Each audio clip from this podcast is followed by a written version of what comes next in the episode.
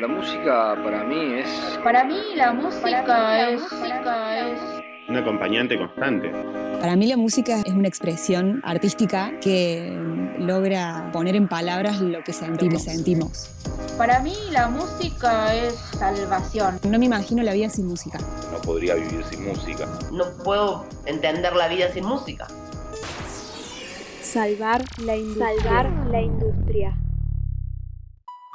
Hola, bienvenidos y bienvenidas a Salvar la Industria. Esta es una serie de podcasts que se enmarca en el trabajo final de grado de la Facultad de Ciencias de la Comunicación de la UNC, producida por Florencia Mustaciolo, Albano Rodríguez y Nahuel Romero. Entrevistamos a quienes intervienen en la industria musical, negocio que se vio fuertemente afectado por el COVID-19, siendo los primeros en dejar los escenarios y posiblemente los últimos en retomar la actividad. El lado B de la industria que en esta cuarentena hizo tanto por nosotros y nosotras. Hoy en Salvar la Industria, Diego Pampiglione, Agustín Cuadrado, Mariano Baigorria y Mauricio Ambrosi, músicos de Los Caligaris. Capítulo 5. Todo vuelve a comenzar. Cuando decidimos armar la banda fue como un hobby, o sea, era pasatiempo. Después con el tiempo nos empezamos a dar cuenta que iba en serio. Es que yo creo que la, la tecnología acorta las distancias. Mucha gente nos descubrió internacionalmente en México, sobre todo por el Ares. ¿Cómo lo enfrentamos? Lo enfrentamos con arte, o sea, produciendo, haciendo cosas. Lo tuvimos que reinventar por una necesidad, que después lo disfrutamos porque lo que más nos gusta a nosotros es estar juntos.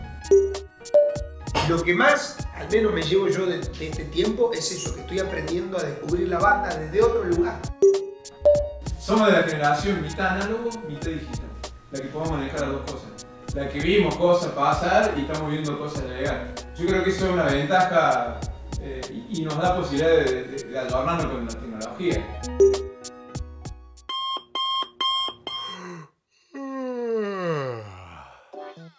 Son las 7 de la mañana en la República Argentina cuando suena la alarma y César Tato Medina tiene que levantarse de la cama. Desayunar y agarrar su máquina de coser para ponerse a fabricar tapabocas. Ahora vende barbijos cuarteteros hechos con retazos de antiguos trajes que antes brillaron sobre el escenario. Tato no se reconoce como un costurero, sino como uno de los tantos músicos y músicas que perdieron su trabajo durante la cuarentena. Esta situación expone el sistema de trabajo de una parte de la industria de la música, donde casi la totalidad de los músicos se desempeña en negro, no hay una relación contractual, percepción de aportes jubilatorios ni obra social. Un esquema laboral donde el Estado no regula ni realiza intervención. La situación laboral y el problema salarial en la industria musical existió desde siempre. Muchos de los músicos y asistentes cuentan con un segundo trabajo, ya que no todos alcanzan a vivir de la música. Quizás una solución sea la adoptada por la banda Caligaris, este grupo funciona como un colectivo donde lo que recolectan lo ponen en un pozo en común y de ahí lo destinan a diferentes gastos.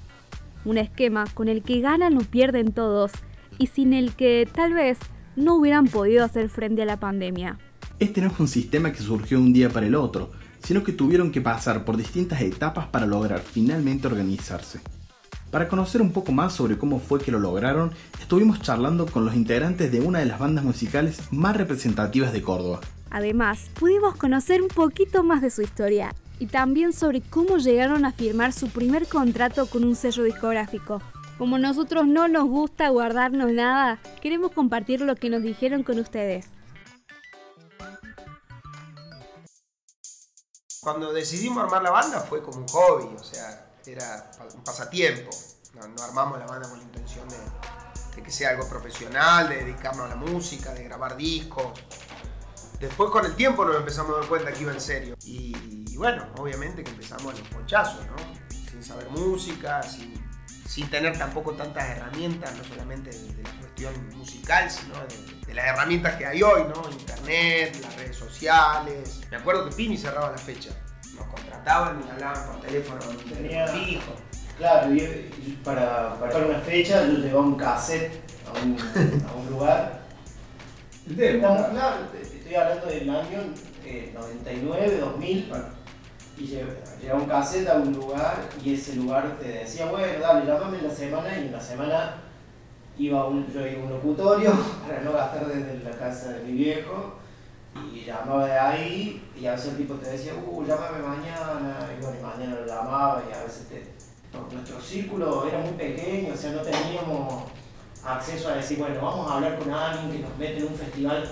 Era como te digo, una cosa que tenías que, que conseguir un número de teléfono, llamarlo y, y, conseguir que te atienda y que se explicarle quién era en un ratito para que no te cortara.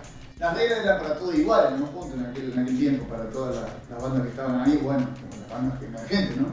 Era, era complicado acceder. Es que yo creo que la, la tecnología acorta las distancias. Mucha gente nos descubrió internacionalmente en México, sobre todo por el Ares eh, no digo que sea más fácil, pero tiene, tiene otros códigos.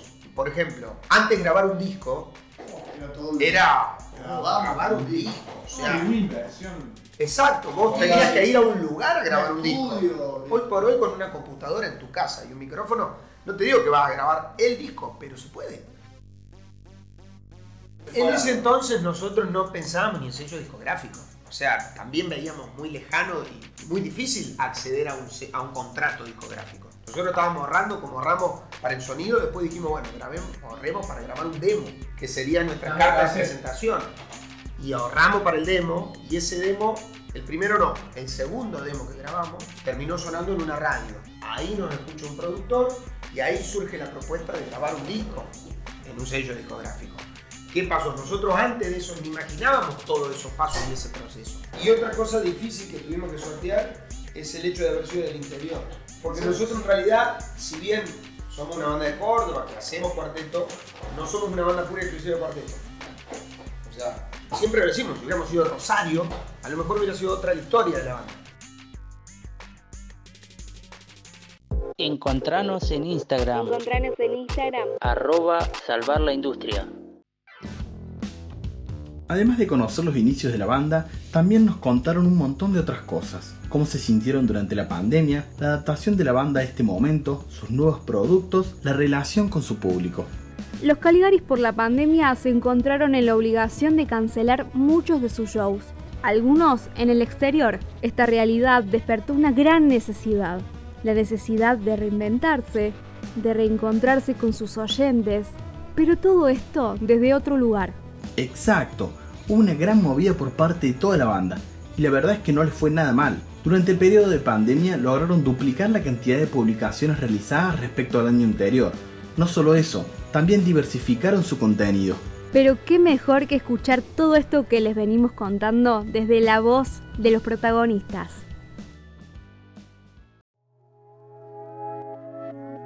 Yo en la lectura que hago de, la banda, digamos, de lo artístico también es de lo desde lo emocional, es que lejos de también de, hablando en criollo, de bajonear, yo, no, nada, al contrario, haciendo cosas, o sea, se hizo un programa de radio que lo llevó casi siempre con la batuta Raúl y después se sumaron la mitad de la banda a, full y el equipo, sí, sí. o sea, el equipo, digo, el staff también se sumó a full a, colaborar y estar presente, digamos, ¿cómo lo enfrentamos? Lo enfrentamos con arte, o sea, produciendo, haciendo cosas.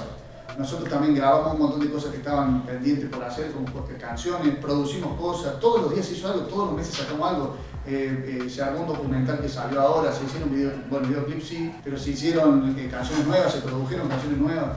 se hizo todos los viernes un programa de televisión que empezó como un divertimento de cada uno de su casa con esto de yo me quedo en casa y después ahora en la sala de ensayo. Nos tuvimos que reinventar por una necesidad, que después lo disfrutamos porque lo que más nos gusta a nosotros es estar juntos. ¿Están a favor de los conciertos digitales? De hecho sí, hicimos uno que fue el 11 de julio y ahora está previsto el 18 de septiembre. Son nuevas alternativas que nosotros también estamos empezando a comprender de qué se trata y la gente también. Son nuevas lecturas que la gente tiene que hacer y nuevas lógicas que nosotros tenemos desafío como artistas también. ¿Cómo vas a proponer algo del otro lado si lo más fuerte de nosotros es generar una interacción? La otra vez en una nota de Clarín decían para las bandas festivas eh, no les viene bien este, este parate y esta situación de, las, de, los, de los streaming porque por ahí los streaming pueden poner una situación más introspectiva. Que nosotros necesitamos esto del calor de la gente del otro lado y ese intercambio y esa, esa cosa más este, pasional o más, este, más caliente. Y es un desafío. Sabemos que esto es un paliativo, sabemos que esto no va a ser lo que, lo que nosotros, digamos, lo que nosotros hacemos el medio, que es tocar en un escenario, plantar yo arriba un escenario con gente abajo. Eso es lo usual. Bueno, las reglas del juego son estas. Bueno, vamos a jugar el mejor partido. Cosquín Rock, edición virtual. Creo, si no me equivoco, fue lo primero que hicimos tocando en vivo. Tocando en vivo, sí. Tocando, sí, todo. Tocando. Tocaste el mucho Quilmes Rock, que cada uno tocaba de su casa. Claro, y, y fue una sensación rara en un momento. Tocar en vivo también fue como. estaba un poco fuera del estado. Pero sí fue raro porque se hizo acá en la, en la Plaza de la Música y vacío y con una producción para tele, digamos. Eh, se sintió un tanto raro. Después ya viendo el, compilado que se hizo, lo vimos, a mí me gustó. Digo, como, sí, lo que pasa es que también veníamos de la experiencia del primer show streaming que hicimos nosotros, que lo hicimos acá. Primero, acá somos locales. Segundo, terminamos de tocar y entre nosotros nos aplaudíamos. Fuimos a la Plaza de la Música a grabar el Cosquín Rock en la inmensidad de la Plaza de la Música, encima un día frío, que estaban las puertas abiertas y éramos 40 personas en la Plaza de la Música, con camarógrafos, técnicos, nosotros, y terminamos de tocar y, y eso es raro. Creo que hoy por hoy este desafío de, utilizar las redes sociales o de, girar y aprovechar haciendo otras cuestiones que no tienen que ver de manera directa con la música. De alguna manera nos mantienen en contacto directo con nuestro público y lo agradecen y de alguna manera distinta a la que veníamos o estábamos acostumbrados, seguimos vivos, seguimos vigentes, seguimos aportando material, contenido y creo que eso es lo, lo que más al menos me llevo yo de, este tiempo, es eso, que estoy aprendiendo a descubrir la banda desde otro lugar. Contenidos gratuitos versus shows pagos. Yo creo que es un poco y poco, o sea, no, hay muchas cosas que, que, necesitamos solventar como banda, por un lado, o sea, como banda y como estructura, o sea, desde, desde los técnicos, o sea, primero, el equipo técnico. Nosotros acá en Cagliari, nosotros somos 12 músicos y además tenemos por lo menos entre contadora, eh, gente, el, Contenido. los carteles, redes y todo, por lo menos 10 personas más que, que, trabajan alrededor de la banda directamente con la banda. Después trabajan indirecto, por lo menos 10 más proveedores que son eventuales y toda esa gente eh, necesita trabajar. Y por otro lado también sabemos que, que hay mucha gente que, que, por ahí quiere ver cosas nuestras y, y no no está en posibilidad de, pagar, no es fácil. Realmente no es fácil llevar una estructura grande de muchas personas y sostenerlo en el tiempo. Y, y, también por eso estamos como dando contenido que se libera, gratuito todo el tiempo.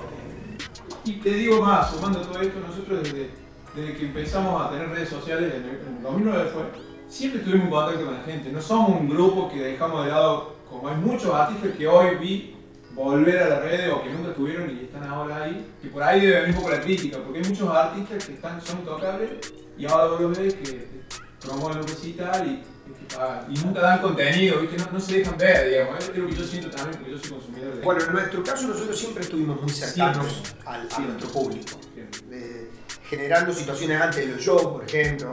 ¿Hace cuánto que tenemos, digamos, Juaco que nos habla? ¿Dos años? Sí. Hace dos años que tenemos Juaco, que es calidad animada, eh, laburando con las redes, digamos. Pero antes lo manejamos todos nosotros. Nosotros respondíamos, nosotros hacíamos lo vivo, nosotros hicimos la web en una web, tenemos un programa que hacíamos, programa como lo de los viernes, básicamente lo mismo. En 2008, en 2007 hicimos el streaming. ¿Se acuerdas? En Vudú. Vudú. Y en la sala, en la sala de tu abuela. También. Cultura Viva, Cultura Viva, programa de radio Y si lo buscan por YouTube, está colgado el programa, nosotros hacíamos streaming, primero por localidad, me acuerdo .com o .net que era lo mismo, después lo intentamos hacer por YouTube, que lo hicimos, o sea, yo creo que nos entrenamos sin querer queriendo, porque a mí me gusta esto que decía el Diego cuando llegan, que yo acá lo viernes vengo porque la gente me agrada, y dice que yo, pero en realidad me gusta a mí también. Éramos youtubers antes de que aparezcan los youtubers. Claro, a eso voy. A eso voy.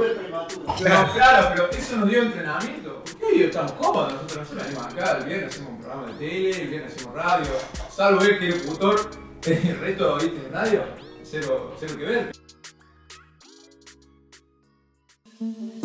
Sin música la vida sería un error. Sería un error. Si hay algo que queda claro es que Caligaris es un grupo que tiene una gran tenacidad y sobre todo una gran capacidad de adaptación. Pasan los años, las situaciones, las crisis, Hasta una pandemia está pasando y ellos continúan avanzando. Por el avance de la tecnología, la industria se tuvo que actualizar y en el camino surgieron nuevos artistas. Pero, ¿estaba preparada la industria para la llegada de las plataformas digitales y de las redes sociales? Me parece que la, industria de la música, lo que es la industria discográfica, me parece que todavía no lo están y espero que, la, esta pandemia lo, Sí, los sellos discográficos, de hecho ahora están apareciendo sellos discográficos que van por lo digital.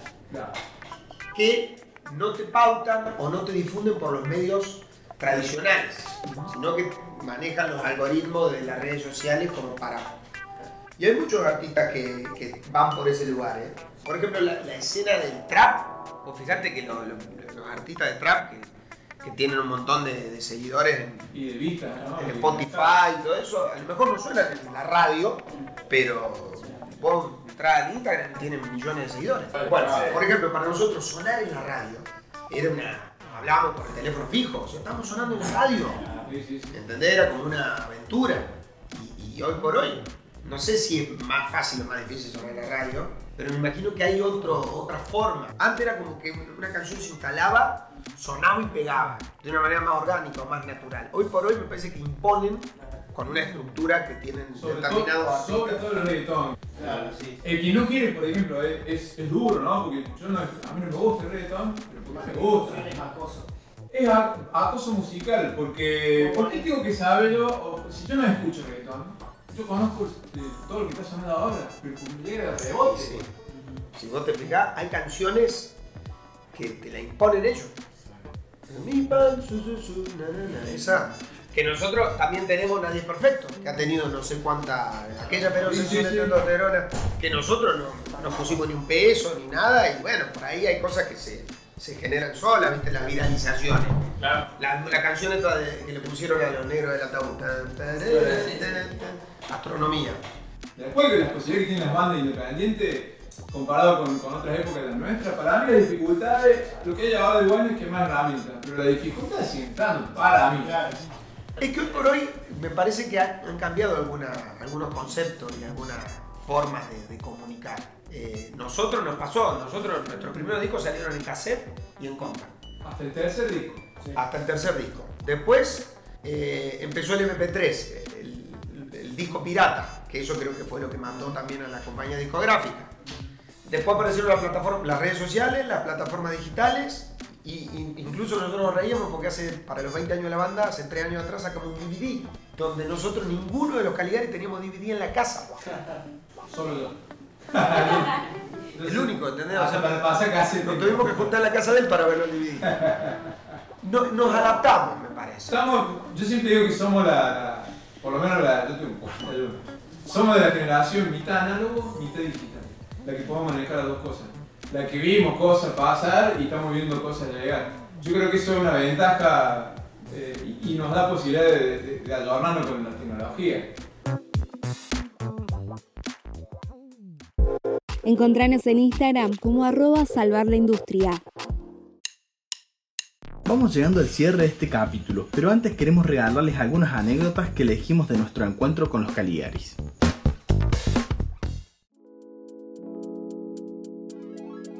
Nosotros hacíamos, ponerle, me acuerdo que eran 180 pesos que cobrábamos un, show y no, todos los lugares pagaban, a veces no y, y eso no lo, no lo cobrábamos nosotros, lo guardábamos en un fondo común y lo íbamos a destinar a algo. Y después eso, ¿a qué lo destinábamos? ¿Qué hacemos? ¿Hacemos un videoclip súper caro o le ponemos eh, plata a una difusión o esta gira que no sé qué o no sé, un problema, incluso hasta, hasta mudarnos a esta casa fue una, una problemática porque decir, estamos funcionando y en realidad acá fue apostar a que íbamos a tener todos los meses, en esa época no era, no sé, lo, pensamos antes de hacerlo. Eh, nosotros hemos tenido discusiones en la sala de, de dos, dos, tres días, cuartos intermedios y todo, que si comprábamos un micrófono para un aire acondicionado. Pero te digo, o sea, eso fue una discusión que nos llevó varios, varias semanas, porque en, en verano ensayábamos en un lugar que habrá sido apenas un poquito más grande que esto y éramos 12 y, y no nos daba ganas de ir en verano a la siguiente ensalada. pero tenemos que ensayar y, también hace falta grabar. Entonces uno de los chicos decía, comprar un micrófono y otros decían, eh, no, compré un aire acondicionado y era como, nos hemos juntado cinco o seis veces en la sala. Bueno, yo digo que hay que comprar aire acondicionado, no, yo digo que no, porque tal vez, y como y otro, y yo, y yo voto que sí, yo voto que no.